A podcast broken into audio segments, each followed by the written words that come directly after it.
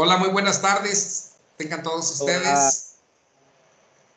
Estamos bem, estamos dando início a mais um bate-papo aqui do Movimento Solidário Empresarial. Desta vez, uma conversa internacional, mais uma vez, com o nosso amigo Emílio Fernandes, diretamente de Celaya, no coração do México. Buenas tardes, Emílio. Já hablamos com você. E o Emílio, ele é professor da Universidade de Guanajuato, do campus de Celaya, é empresário e é consultor empresarial. Para conversar junto comigo com o Emílio, está aqui a Ana Paula Rodrigues Bon, consultora empresarial, fundadora do Instituto Florescer e membro da diretoria da BPW Porto Alegre. Tudo bom, Ana Paula? Tudo bem, Rogério? Muito obrigada. Eu sou Ana Paula Rodrigues Bon, sou fundadora do Instituto Florescer, trabalho com desenvolvimento de pessoas por meio de cursos, treinamentos, palestras, sou consultora empresarial e escritora. E nós estamos aqui neste movimento que é solidário e é para todos, a cada dia, a cada momento, conversando com profissionais que possam nos auxiliar com a tua experiência, com a tua vivência, para que a gente possa ter insights e aprender a cada dia juntos. Assim, conseguiremos passar da melhor forma possível este momento de crise, da pandemia e também sobreviver após todo este momento. Rogério. Então, com muito gosto, vamos pensar nossa charla, vamos pensar a platicar um pouquinho com nosso amigo Emílio Fernandes, que está em Celaya, em México. Eh, muito gosto ter você acá, Emílio. Muitas graças por poder falar com nós. Rogueiro, Ana Paula, me da mucho gusto también poderlos ver, poder compartir con ustedes este importante movimiento solidario empresarial. Sé que son unos profesionales y la verdad líderes en, la administración y en, y en, los negocios y esto pues poderlo compartir para mí es una experiencia y también una oportunidad de poder coadyuvar con, eh, modestamente desde nuestra óptica con lo que se está realizando y poder salir adelante. Muchas gracias. Emílio, eh, todo o que estamos passando agora, esta pandemia que chegou em todo o mundo, que chegou acá em Brasil, que está aí também em México, ha cambiado muito todo o que teníamos planeado, todas as coisas que estávamos a realizar, todo se cambiou muito rapidamente. Então, eh, em Celaya, Celaya es, não é muito distante de, de Ciudad de México, não? ¿Cómo impactó en los negocios, en la universidad, en las personas esta cuestión de la pandemia? Bien, Rogueiro. Celaya, Guanajuato se encuentra a 250 kilómetros de la capital de la República, de la Ciudad de México. Se puede decir que es la parte geográfica central del país. Es un estado cuenta con 6 millones de habitantes. Actualmente son 46 eh, municipios o departamentos que eh, están dentro del estado. Y precisamente es un estado que viene teniendo un desarrollo importante en, diversas, en diversos sectores. Específicamente en los últimos años se ha desarrollado el crecimiento industrial, y el que toda la vida ha sido la vocación, la parte agropecuaria. Este estado en los últimos 10 años ha sido sede de empresas multinacionales, alrededor de 15, de 150 kilómetros, contamos con seis grandes plantas industriales de tanto de, de los Estados Unidos de América como de países asiáticos, de Japón, de Corea, eh, y ha sido una, un aspecto de oportunidad, por un lado, de poder generar empleo a nuestra población y también por el desarrollo de la proveeduría, Rogueiro, Ana Paula, que nos ha permitido crecer, por un lado, en las universidades, en el desarrollo de la ciencia, tanto para la parte de ingenierías como las actividades administrativas y sociales, y por otro lado también con el desarrollo económico tan necesario en la población que permita lograr un mejor nivel de vida y atender las necesidades de la población. Luego entonces esta zona ha sido prioritaria para el país, a diferencia del país que ha manejado un crecimiento de 1.5, 1.8% del Producto Interno Bruto. Guanajuato ha, ha, estado en los últimos años 4.5% de crecimiento y desarrollo. ¿Esto qué representa?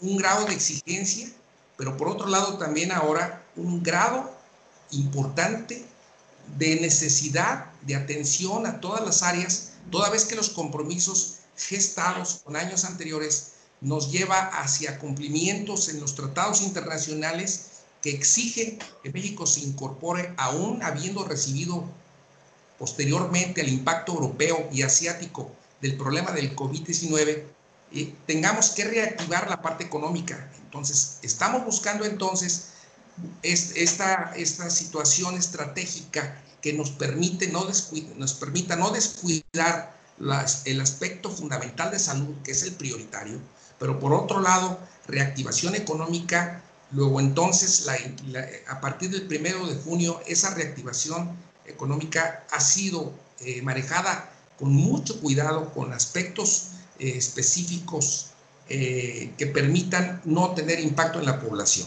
De tal suerte entonces que ese marco que tiene ahora Guanajuato como el ombligo del país nos permita atender las condiciones y superar este, este aspecto que a todos nos han lastimado en el mundo y que vemos lejos la terminación de, de, una, de una, situación que nos llegue a, a, una normalidad, que ahora pues ya la normalidad tendríamos que, que analizarla de fondo, porque la normalidad que veníamos haciendo en el mundo creo que ha dejado de lado aspectos fundamentales precisamente hoy que se, festeja el Día Internacional de los Océanos, creo que es aspecto que todos debemos atender, sobre todo porque México creo que no hemos manejado correctamente.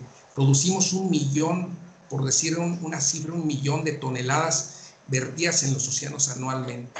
Esto es grave, nos ha pegado ahora con el sargazo en Quintana Roo, con contaminaciones en las playas, con abatimiento de especies marinas y sobre todo aquellas que están sobreexplotadas y, los, eh, y, también la, situación de afectación a los maglares, a los arrecifes de coral que hemos tenido en estos aspectos. Creo que debemos de atender esos, la nueva, la nueva modalidad tendría que ser no a la normalidad, a la reestructuración sobre una nueva vida.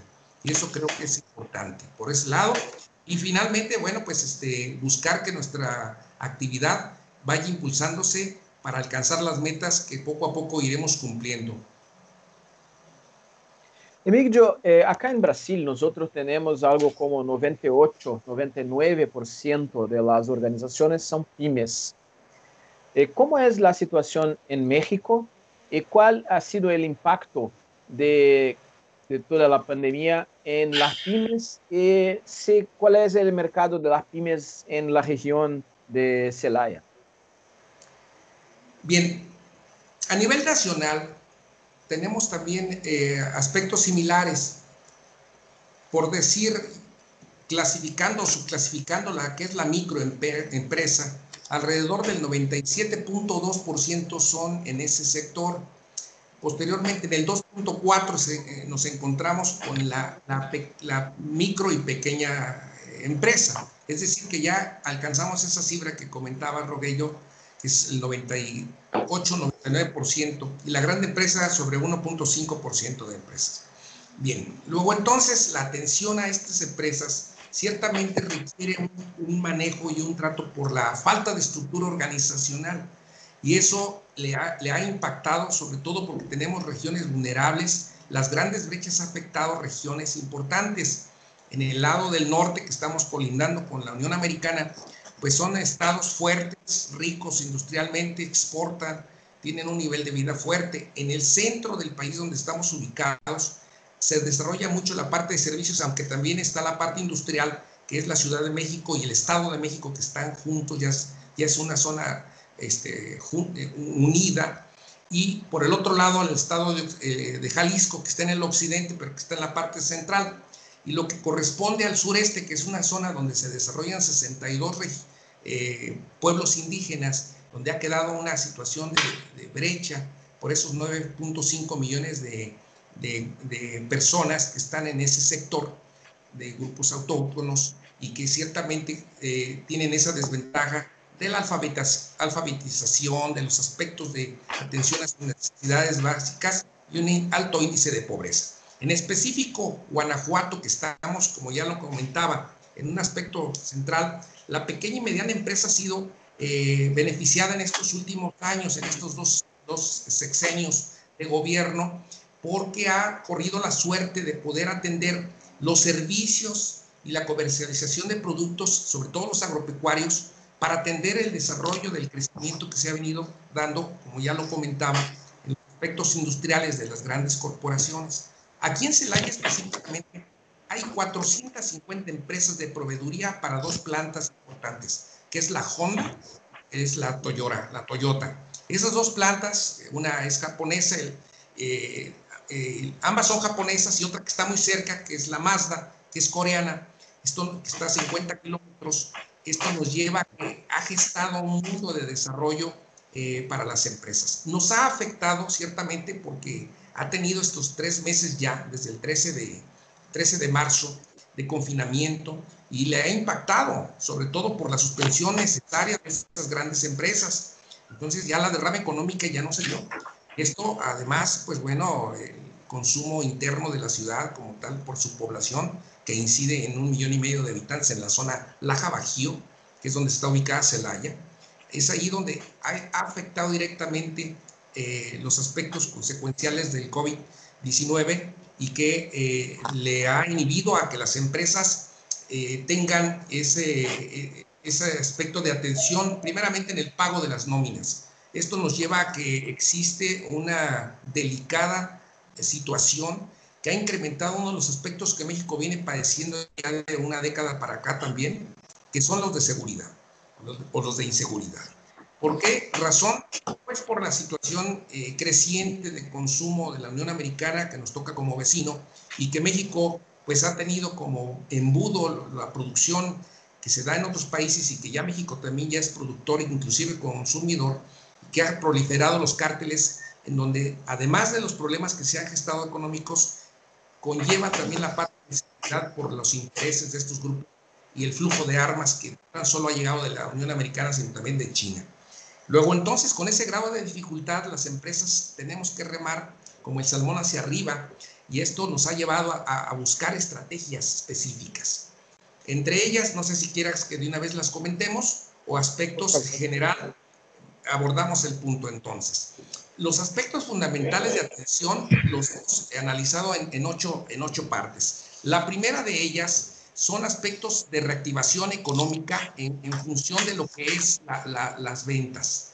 México eh, tiene un aspecto fundamental, sobre todo las organizaciones, de reactivar las, lo que es la comercialización de sus productos, sobre todo el agropecuario, porque esta zona del Bajío, por su clima, por su agua, por las condiciones especiales de, de, céntricas, por la distribución, aquí pasa la carretera más importante de América Latina, que es, es la Panamericana, que va desde Tijuana hasta la Patagonia.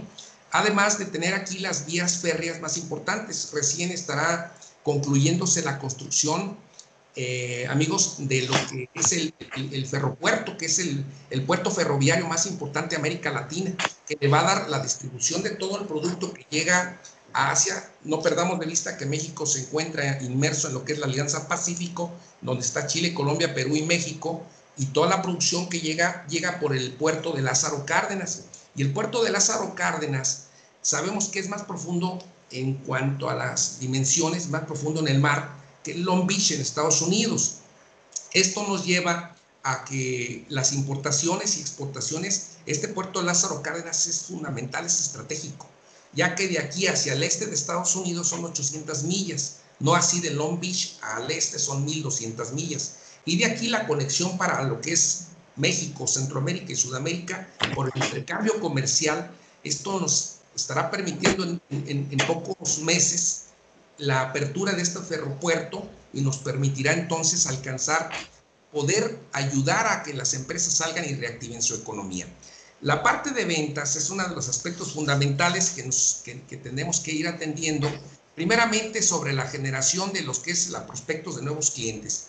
Muchas veces nomás nos limitamos a lo que veníamos haciendo tradicionalmente y es importante redefinir los servicios que estaremos dando, los productos que estaremos ampliando. Por ejemplo, nos hemos ido por la parte solamente del maíz, del frijol, de ciertos granos, cuando tenemos 39 productos hortalizas que podemos detonar en esta zona. Aunque Guanajuato es uno de los principales productores de hortalizas a nivel país, es importante que también diversifiquemos. Hay centros de estudio como lo que es el, INIFAP, que es un centro de estudios eh, agrícolas y forestales, y que permite eh, atender eh, la, producción ahora con semillas con mayor rendimiento, con, que se puedan lograr hasta cuatro siembras por año y que se puedan que son que son resistentes a, plagas y también a, temporal y eso nos permita reactivar también la zona.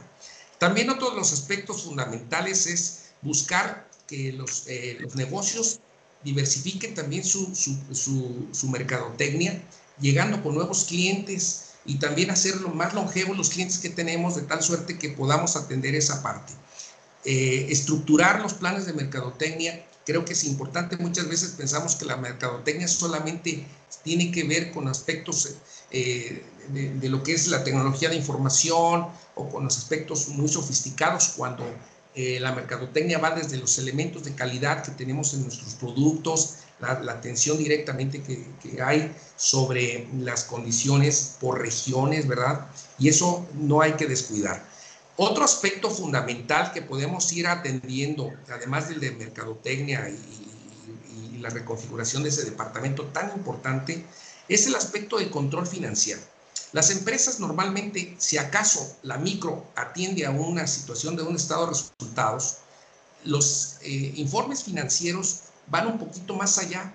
Y existe uno, como todos lo sabemos, que es el de flujos de efectivo, que se maneja normalmente en la mediana o grande empresa. La pequeña empresa no lo maneja. Y esos aspectos estamos buscando aquí en el Bajío reactivarlos para atender los tres estados financieros fuente, que es el estado de resultados, que por las normas de, de información financiera es el B4, el B6, que es el estado de posición financiera, el balance, y el flujo de efectivo, que es el B3.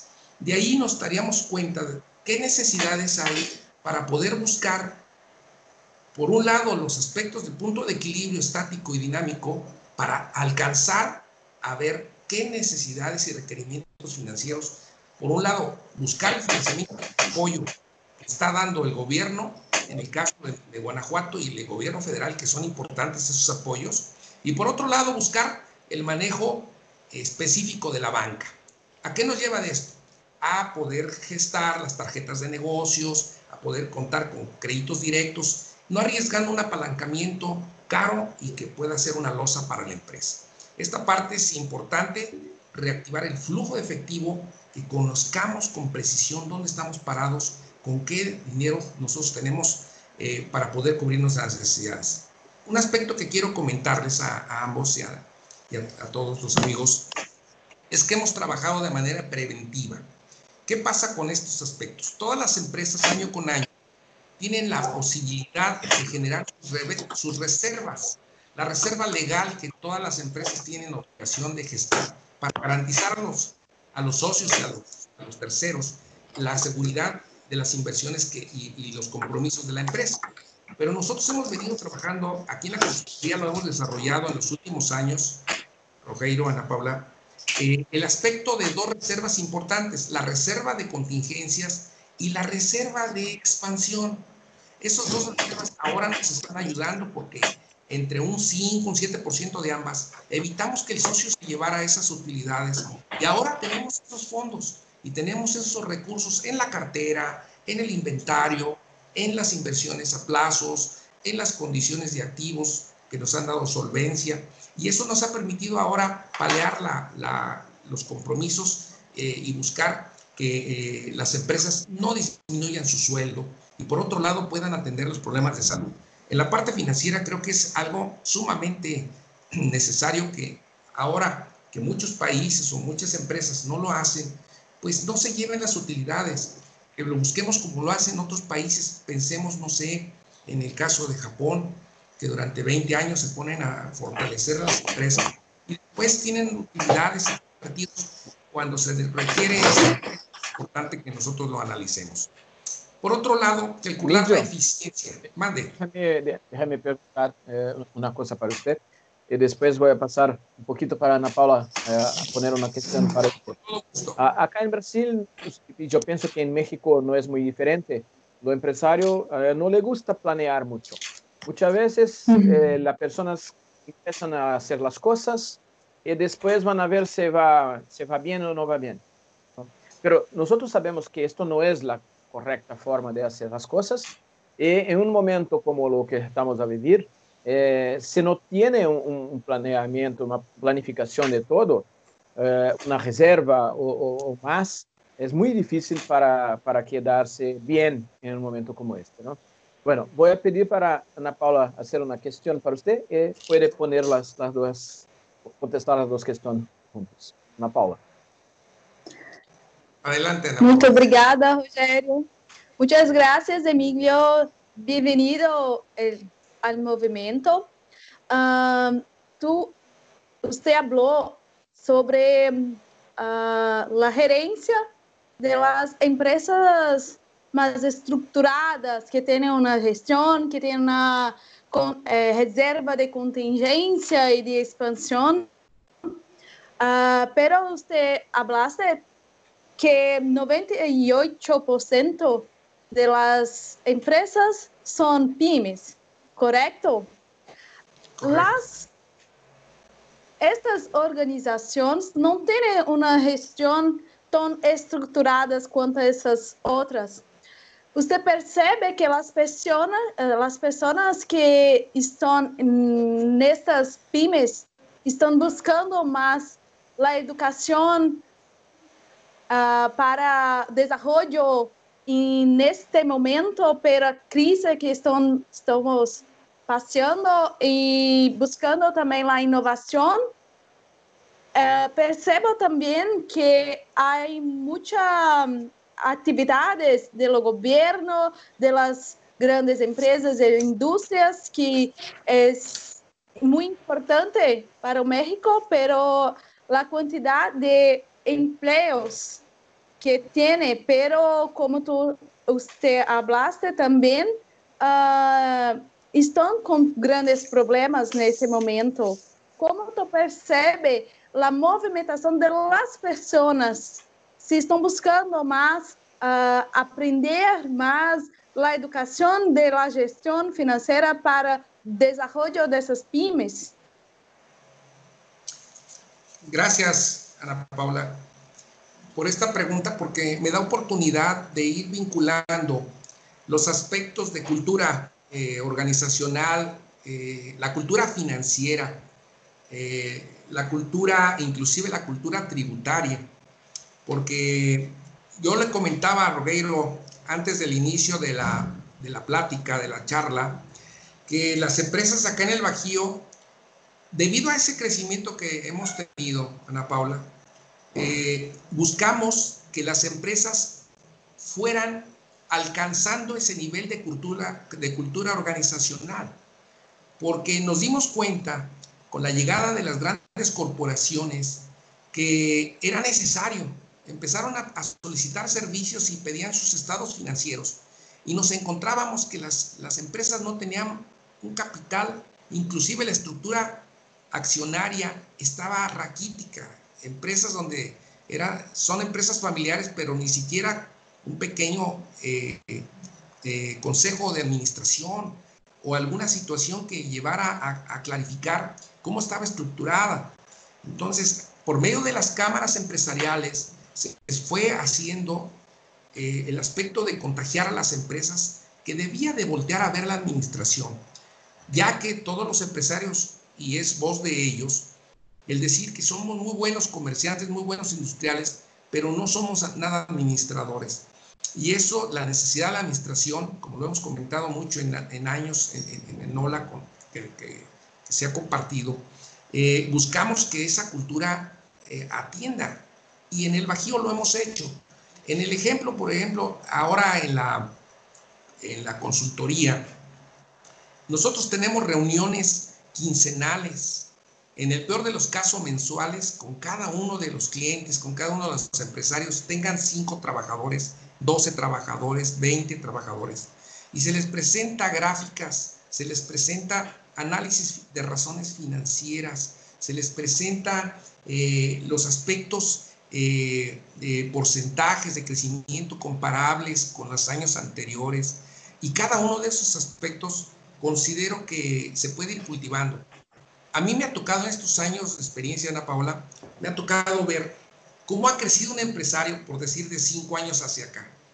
Ver lo que le da la importancia, separa el horario, separa las condiciones, da todos los apoyos necesarios cuando se le pide para hacer una estructura en su equipo de cómputo, tener un servidor adecuado, tener paquetes originales, tener con los, lo que es antivirus, las situaciones de innovación, han incurrido ya en el manejo electrónico, increíble, con personas que no rebasan la educación media superior, que en el mejor de los casos sus experiencias que han tenido han sido de, situaciones prácticamente de, de, praxis, de condiciones. Entonces, esto nos lleva a que no, ya no tan solo la gran empresa ni la mediana, sino la pequeña y la microempresa están obligados, por decirlo de una manera, obligados a atender esos aspectos.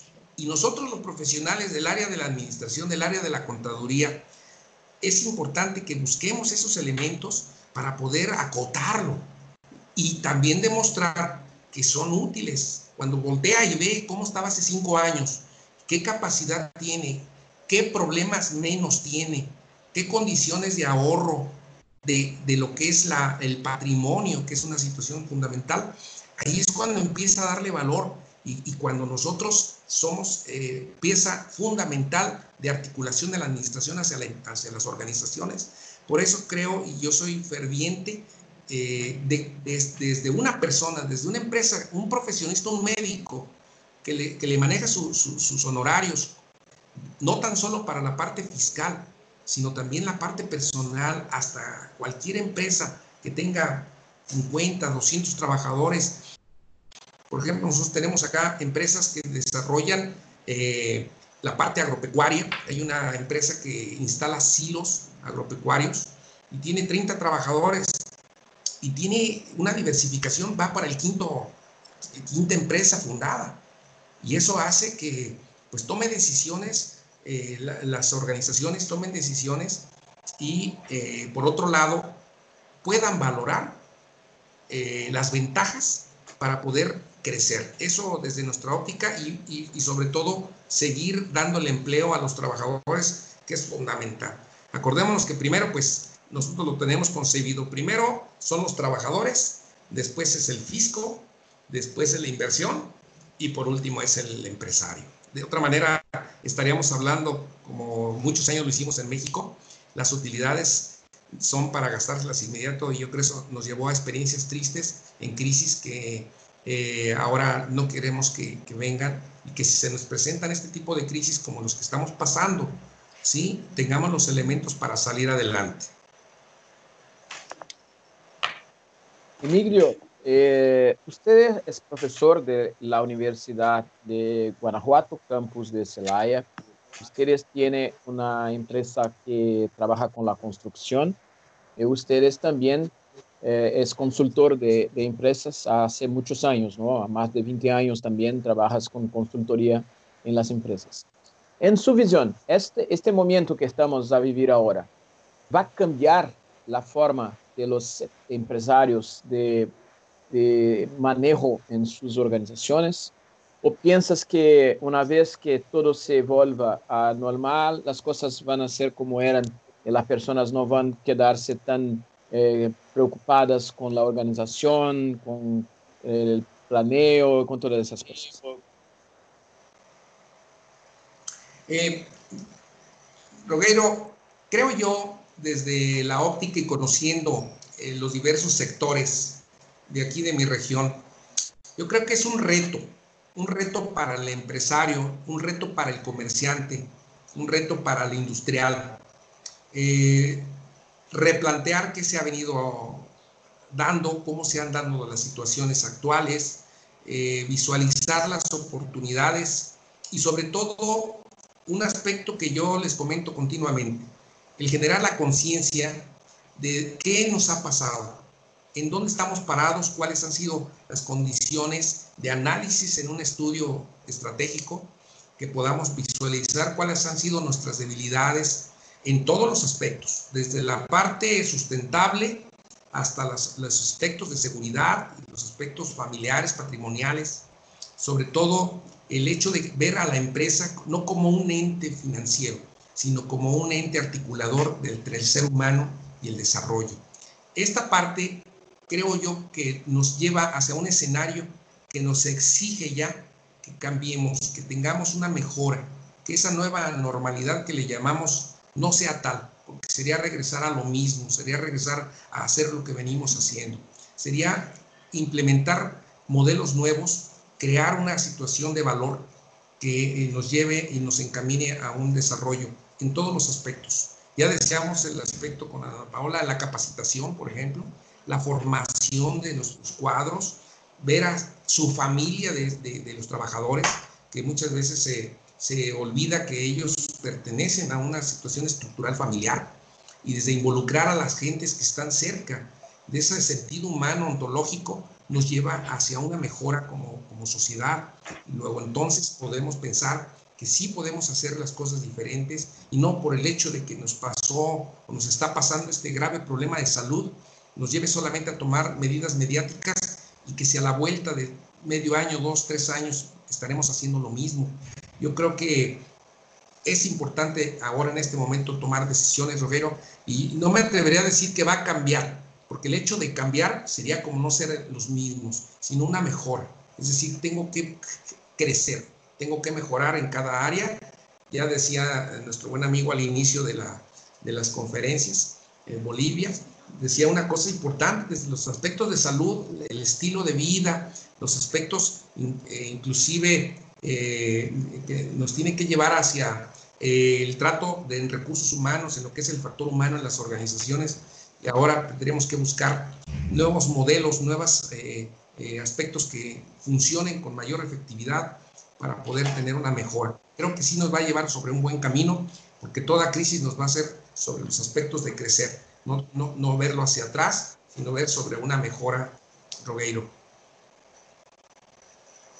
Emilio, eh, estamos casi en el término de nuestro tiempo de charla, pero me gustaría hacer a usted una cuestión y después voy a pasar para Ana Paula hacer eh, su palabra final y voy a volver a usted para, para hacer su mensaje a las personas que están a mirar. Entonces voy a poner una cuestión para usted. Usted es parte o ha sido parte, así como yo, de una organización de administración de todo el continente que se llama OLA, la Organización Latinoamericana de Administración, que nosotros estuvimos juntos en tantos momentos, en tantas partes de Brasil, de América del Sur, de América con todo, e incluso en otras partes del mundo. ¿Cuál es, en su visión, el rol, el papel del liderazgo en un momento como este, como estamos a vivir? No de Ola, pero el papel del, liderazgo de las organizaciones en, todo. Eh, yo creo que uno de los aspectos fundamentales del, del, nuevo líder, de aquella persona que recae la responsabilidad, no tan solo de una organización, sino aquellos microliderazgos que estamos teniendo en todas las áreas, en una familia, en un aspecto, en, un departamento, en, una, organización, en un equipo de fútbol, en, una, en, la comunidad de mi colonia, en cualquier aspecto, el liderazgo se tiene que manifestar. En donde tomemos eh, la decisión de iniciar y de llevar ese, ese suéter amarillo que se lleva en ciclismo, de que no tan solo eh, le dejemos el cargo a él, sino cuando sean las pendientes, pues aquel que tiene la pierna más fuerte pueda pedalear más fuerte. Y aquellas bajadas en donde el más delgado abra el camino del aire, nos permita llevar a cabo desde esos micro liderazgos un cambio, una, un avance, una mejora. Así es de que yo creo y soy fiel seguidor de que podemos hacer nuestro trabajo tanto en el intraliderazgo como en el liderazgo eh, a nivel ATUS de tal suerte que nos permita lograr eh, aplicar todo lo que eh, tenemos al alcance, ¿sí?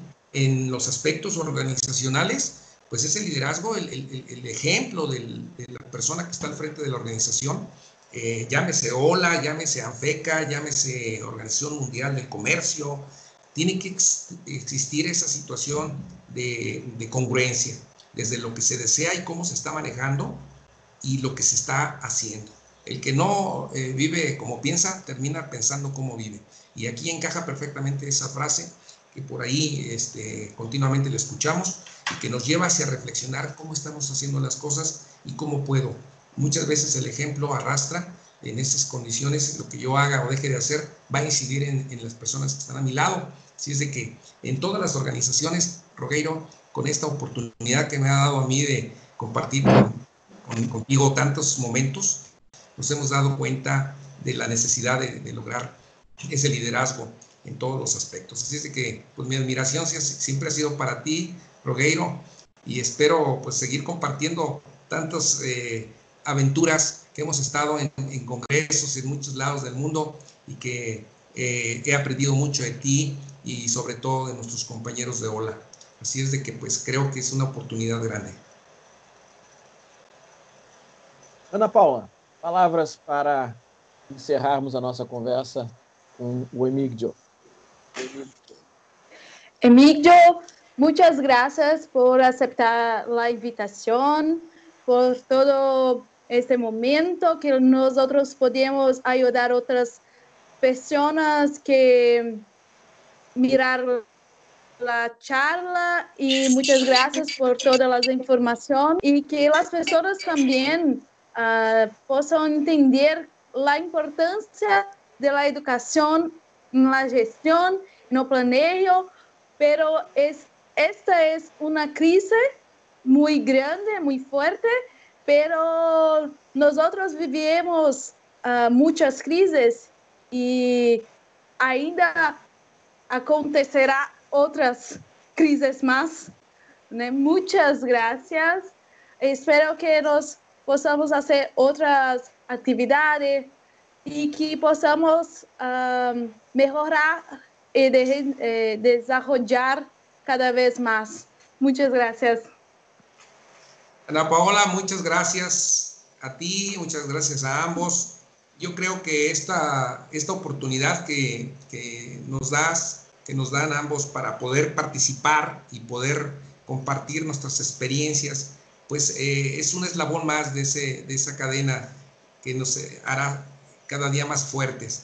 La educación, como bien comentas, es eh, fundamental desde los jóvenes en la universidad que ahora se enfrentan a estos nuevos retos que, al egresar pues vienen de un plan de estudios que ciertamente estaba concebido bajo situaciones cotidianas y situaciones alejadas de una realidad, pero ahora pues tendremos que trabajar y, y buscar que ellos eh, sean esa, esa, esa nueva sangre que vaya impulsando el desarrollo de, nuestro, de nuestros países, ¿verdad? Y pues por otro lado, yo agradezco esta, esta oportunidad, valoro mucho la participación, los he seguido a ambos y valoro mucho también la participación tuya, con una visión muy limpia, muy, muy clara, muy profunda, con la experiencia de Rogueiro.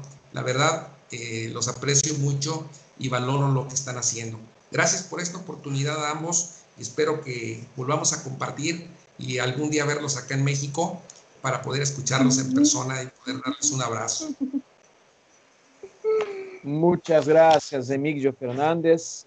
Emílio Fernandes, que é professor da Universidade de Guanajuato, campus de Celaya, é empresário e também é consultor de empresas. A gente vai ficando por aqui e agradecemos muito a todos aqueles que assistiram este vídeo e em especial ao professor Emílio Fernandes. Gracias. Tchau, tchau. Hasta la próxima. Tchau, tchau. Gracias. Hasta. Gracias. Gracias. Hasta luego.